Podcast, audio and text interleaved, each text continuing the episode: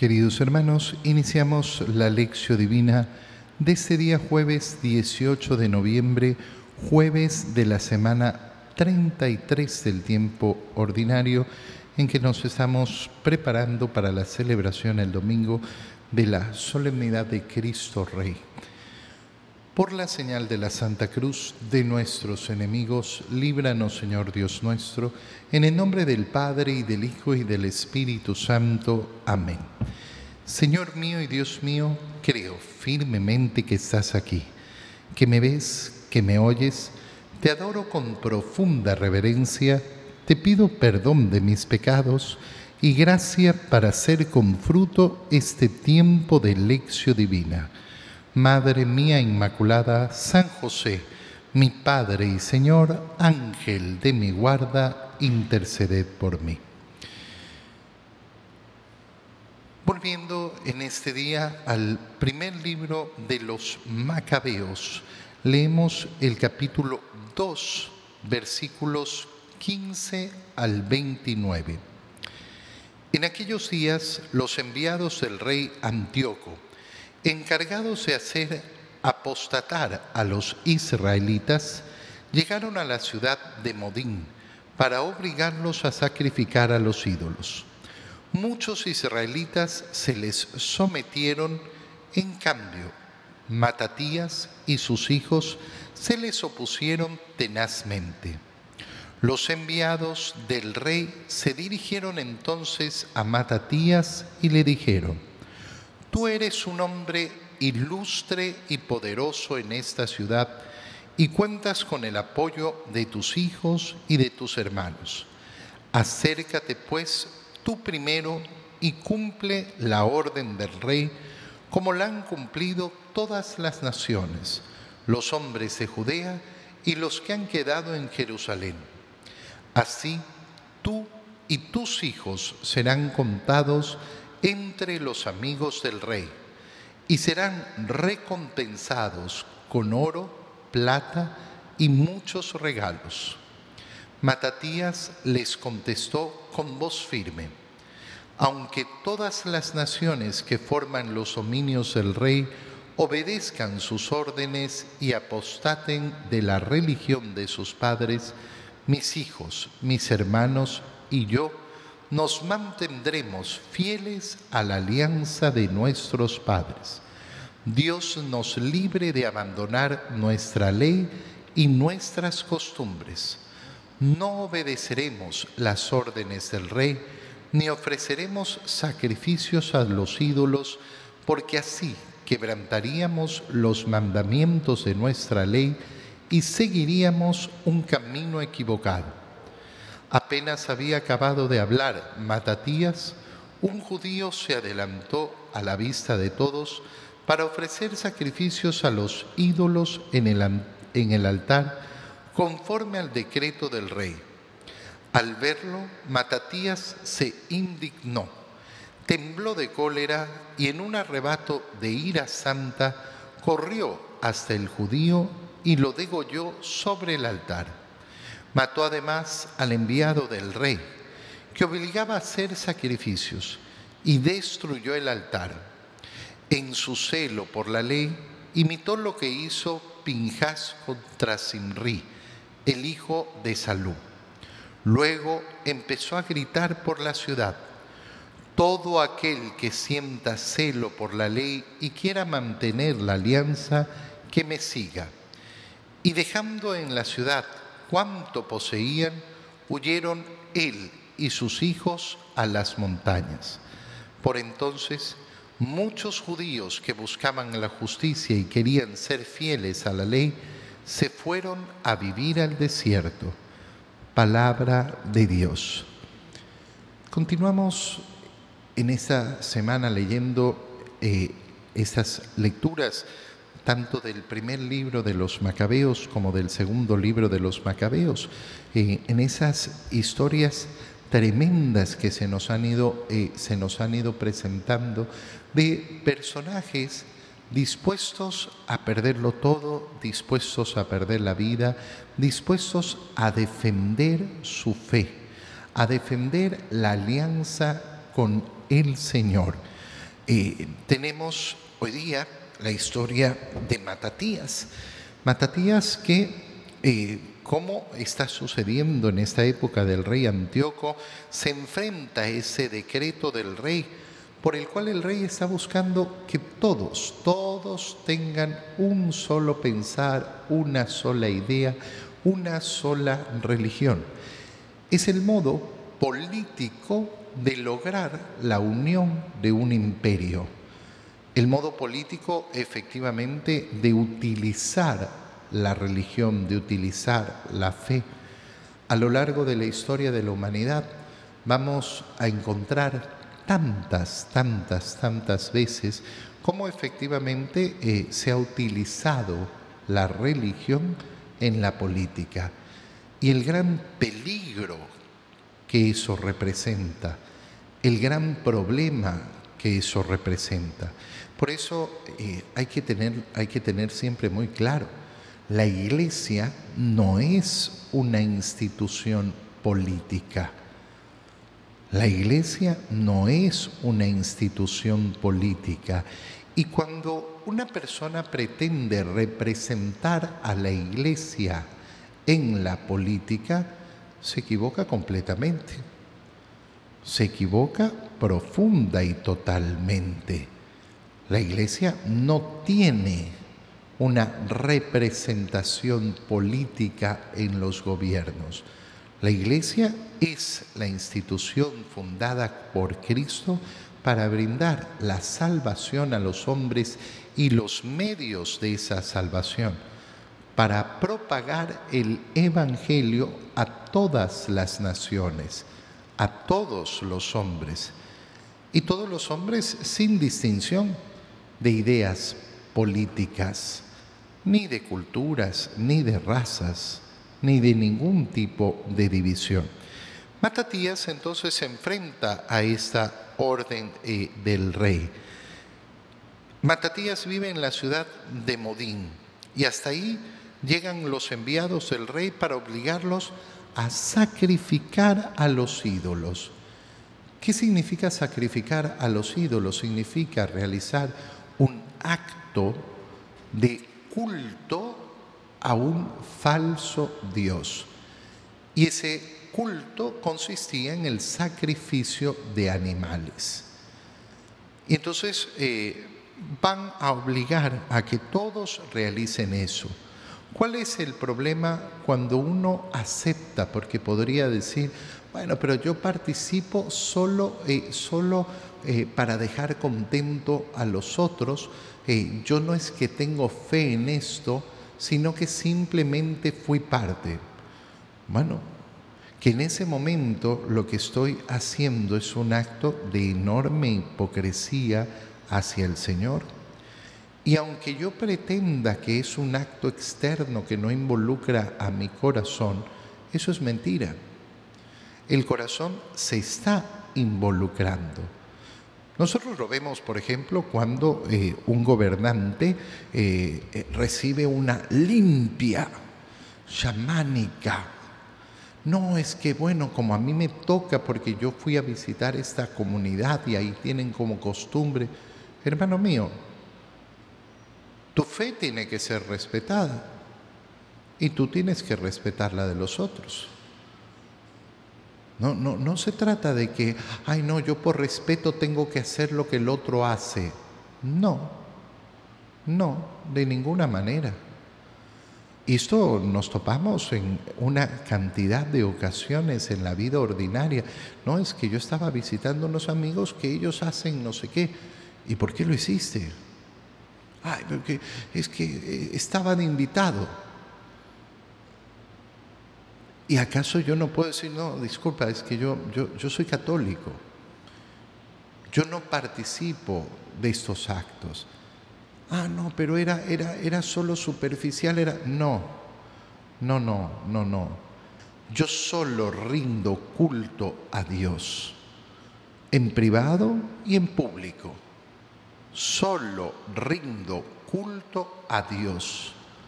No rindo culto de ningún tipo, de ninguna forma, ni por ninguna broma, ni ninguna circunstancia social a ninguno que no sea Dios. Y si esto ofende a alguien, bueno, entérate que el único ofendido debería ser tú. ¿Por qué te ofende mi fe? Si tú te sientes ofendido porque yo quiero vivir mi fe, bueno, tienes un problema gigantesco.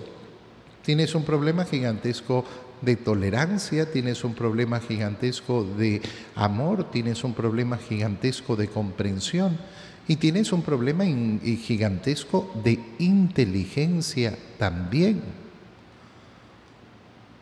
Si yo no te obligo a ir a la iglesia, ¿por qué me voy a sentir obligado por ti a hacer alguna ridiculez que no forma parte de mi fe? Qué importante es darnos cuenta de la valentía que necesitamos y que se necesita en este mundo para defender la fe. Son tantas y tantas ocasiones las que damos por, por, por alto, ¿eh? las que dejamos pasar. No, es que yo para no formar, ser problema, para, eh, para, no, eh, para no discrepar. Bueno, si no se trata de discrepar ni se trata de armar problema, se trata de exigir el mínimo.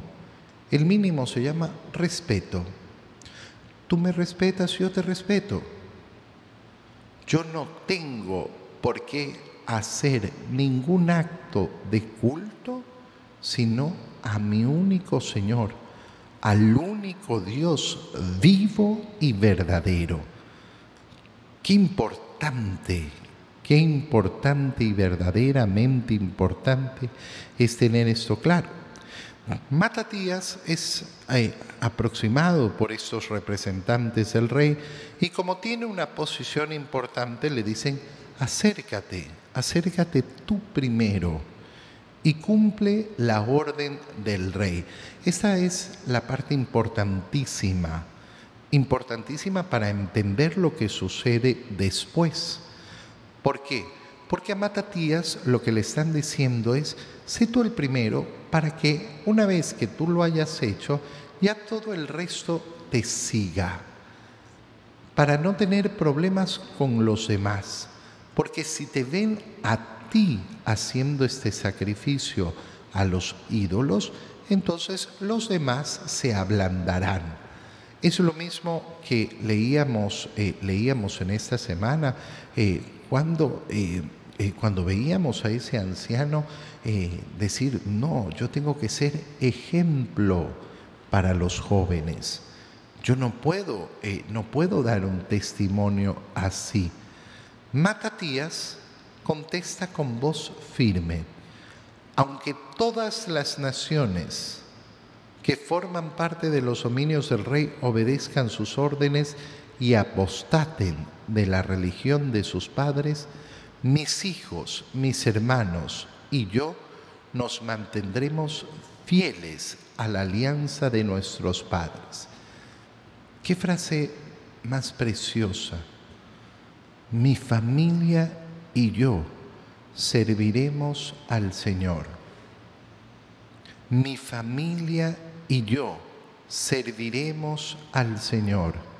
Mis hijos y yo serviremos al Señor. Esta debe ser la decisión de todo padre, de toda madre. ¿Qué es lo que haremos en este mundo? ¿Qué es lo que queremos hacer en este mundo? Serviremos al Señor. Para eso estamos en este mundo. No estamos en este mundo para servir los intereses del mundo. No estamos en este mundo para servir los intereses de la falsa fe. No estamos en este mundo para servir a Satanás. No. Mi familia y yo serviremos al Señor. No abandonaremos la alianza. Dios nos dé la fuerza, Dios nos libre de abandonar nuestra ley y nuestras costumbres. No obedeceremos las órdenes del rey ni ofreceremos sacrificios a los ídolos. Un buen cristiano tiene que ser obediente a las autoridades legítimas. No puede haber un buen cristianismo si no hay obediencia a las autoridades legítimas. El cristianismo no se puede realizar sin esa obediencia. Pero esa obediencia no es irrestricta, no es ilimitada. Esa obediencia a las autoridades legítimas tiene un límite y ese límite es la fe. Ese límite es el amor a Dios, a toda autoridad legítima. Yo tengo como buen cristiano que obedecer a mis papás, por supuesto. Son autoridad legítima. Pero cuando mi papá me quiere prohibir ir a misa, entonces yo no tengo que obedecer. Ahí, en ese momento, ya no tengo obligación de obedecerlo. No tengo, eh, no tengo esa obligación. ¿Y por qué no tengo esa obligación? Porque Dios es primero, no mi papá, no mi mamá. Los obedeceré como autoridad legítima siempre pero no en contra de Dios. Los gobernantes tienen autoridad legítima, sí, y los obedeceremos, sí, pero si me quieren hacer pecar, no. Si me quieren hacer pecar, si me quieren obligar al pecado, entonces no. Y no estaré cometiendo ninguna falta todo el contrario. Apenas había acabado de hablar Matatías, un judío se adelantó y ofreció sacrificios a los ídolos en el altar. Y se desata lo que el libro de Macabeos dice como una ira santa.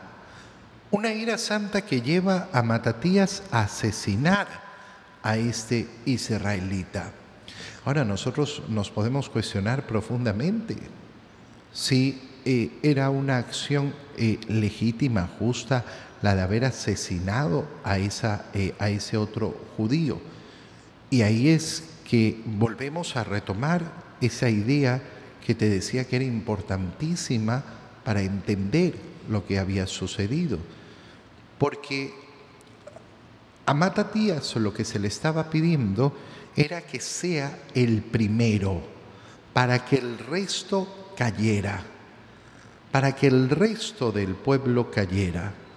Lo que ve Matatías en ese momento es que con esa acción de ese, eh, de ese judío se está dando el paso que él no había querido dar para no impulsar a ningún otro a seguir su ejemplo.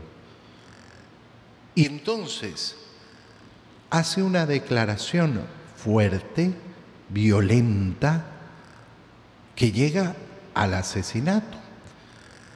Sería, eh, sería muy difícil ponernos a analizar en este momento eh, si ese asesinato es justo o no es justo. Eh, podríamos argumentar muchas cosas. ¿Qué es lo que hay que entender?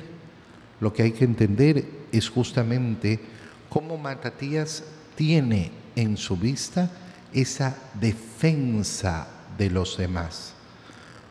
¿Cuándo, vamos a hablar de eh, un, eh, eh, un, asesinato, un asesinato justificable en términos morales? ¿Cuándo es en defensa? En defensa propia, en defensa de los demás. Si yo para salvar a otro que está siendo amenazado, podríamos hablar de una cosa así en ese caso, posiblemente se podría argumentar.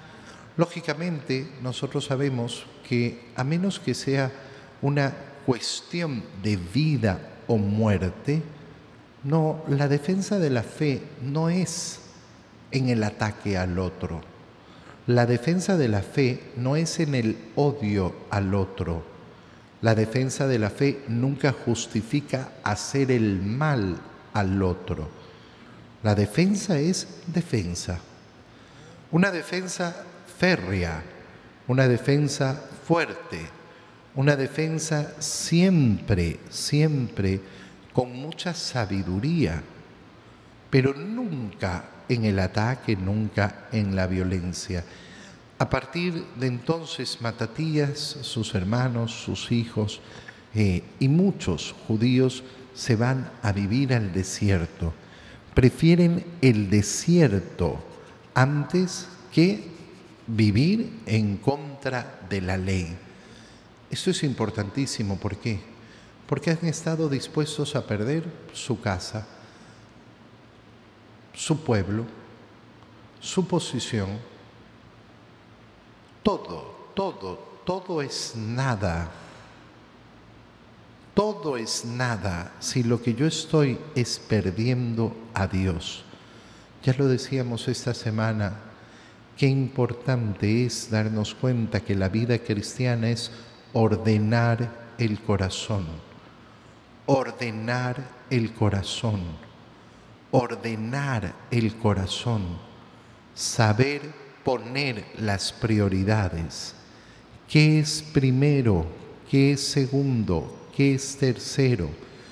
Si yo no tengo ordenado el corazón, la confusión a la que me someto siempre es muy grande. En el Evangelio, continuando con la lectura del Evangelio de San Lucas, leemos el capítulo 19 versículos 41 al 44. En aquel tiempo, cuando Jesús estuvo cerca de Jerusalén y contempló la ciudad, lloró por ella y exclamó, si en este día comprendieras tú lo que puede conducirte a la paz, pero eso está oculto a tus ojos. Ya vendrán días en que tus enemigos te rodearán de trincheras, te sitiarán y te atacarán por todas partes y te arrasarán. Matarán a todos tus habitantes y no dejarán en ti piedra sobre piedra, porque no aprovechaste la oportunidad que Dios te daba. Palabra del Señor. Las palabras que acabamos de leer de nuestro Señor son palabras proféticas y que se cumplieron. Acuérdate que todos estos días hemos estado viendo el camino de Jesús hacia Jerusalén. El último punto de ese camino ha sido Jericó. Y ahora Jesús llega a Jerusalén. Y delante de Jerusalén, a, distancia, la contempla y llora por ella. Y hace esta exclamación que es una profecía, la destrucción del templo, la destrucción de Jerusalén, que ocurrió en el año 70. Efectivamente, Jerusalén fue destruida, el templo fue destruido y el templo por eso no existe más. No hay templo en Jerusalén. El templo, eh, el templo que eh, Jesús contempló con sus ojos no existe ni ha sido reconstruido. Lo único que hay es una pared que queda de ese templo. Es lo que se llama el muro de los lamentos. La profecía del Señor se cumple, pero las palabras del Señor van mucho más allá de Jerusalén sino que se dirigen a cada uno de nosotros. Fíjate, fíjate la, eh, la potencia que tiene la primera expresión del Señor. Si comprendieras tú, tú, no otro, tú, si tú comprendieras lo que puede conducirte a la paz, si tú, si tú comprendieras lo que puede conducirte a la paz. Pero eso está oculto a tus ojos, porque no los abres, porque no, porque no quieres ver. El Señor no está hablando de una imposibilidad física. Ah, es que yo soy ciego, no puedo ver. No, está hablando de aquella decisión personal que hace que las cosas queden ocultas a mis ojos. ¿Por qué? Porque no quiero ordenar el corazón, como decíamos hace un momento, porque no quiero escuchar la palabra de Dios, porque quiero escuchar al mundo, porque sigo buscando una paz vacía, una paz que eh, se limita, yo no quiero problemas, yo no quiero sufrimientos, yo quiero estar en paz. Paz de nada, paz de nada, de vacío no, si esa es la paz más importante, vacía. Esa paz que eh, cree que con no sufrir va a tener paz, con no tener problemas voy a tener paz. Vacío, profundo vacío. Problemas vas a tener siempre, sufrimientos vas a tener siempre. La ausencia de sufrimientos no da paz. La única paz que existe es con Dios. Yo tengo mi conciencia en paz. He pedido perdón a Dios de mis pecados y me esfuerzo por amar a Dios sobre todas las cosas. Esa es la única paz. Esa es la única paz. ¿Y cuántos en este mundo no la pueden ver porque está oculta sus ojos, no porque no era clara, no porque no era evidente, no porque Dios no se los dijo, sino porque no lo quisieron escuchar. ¿Por qué?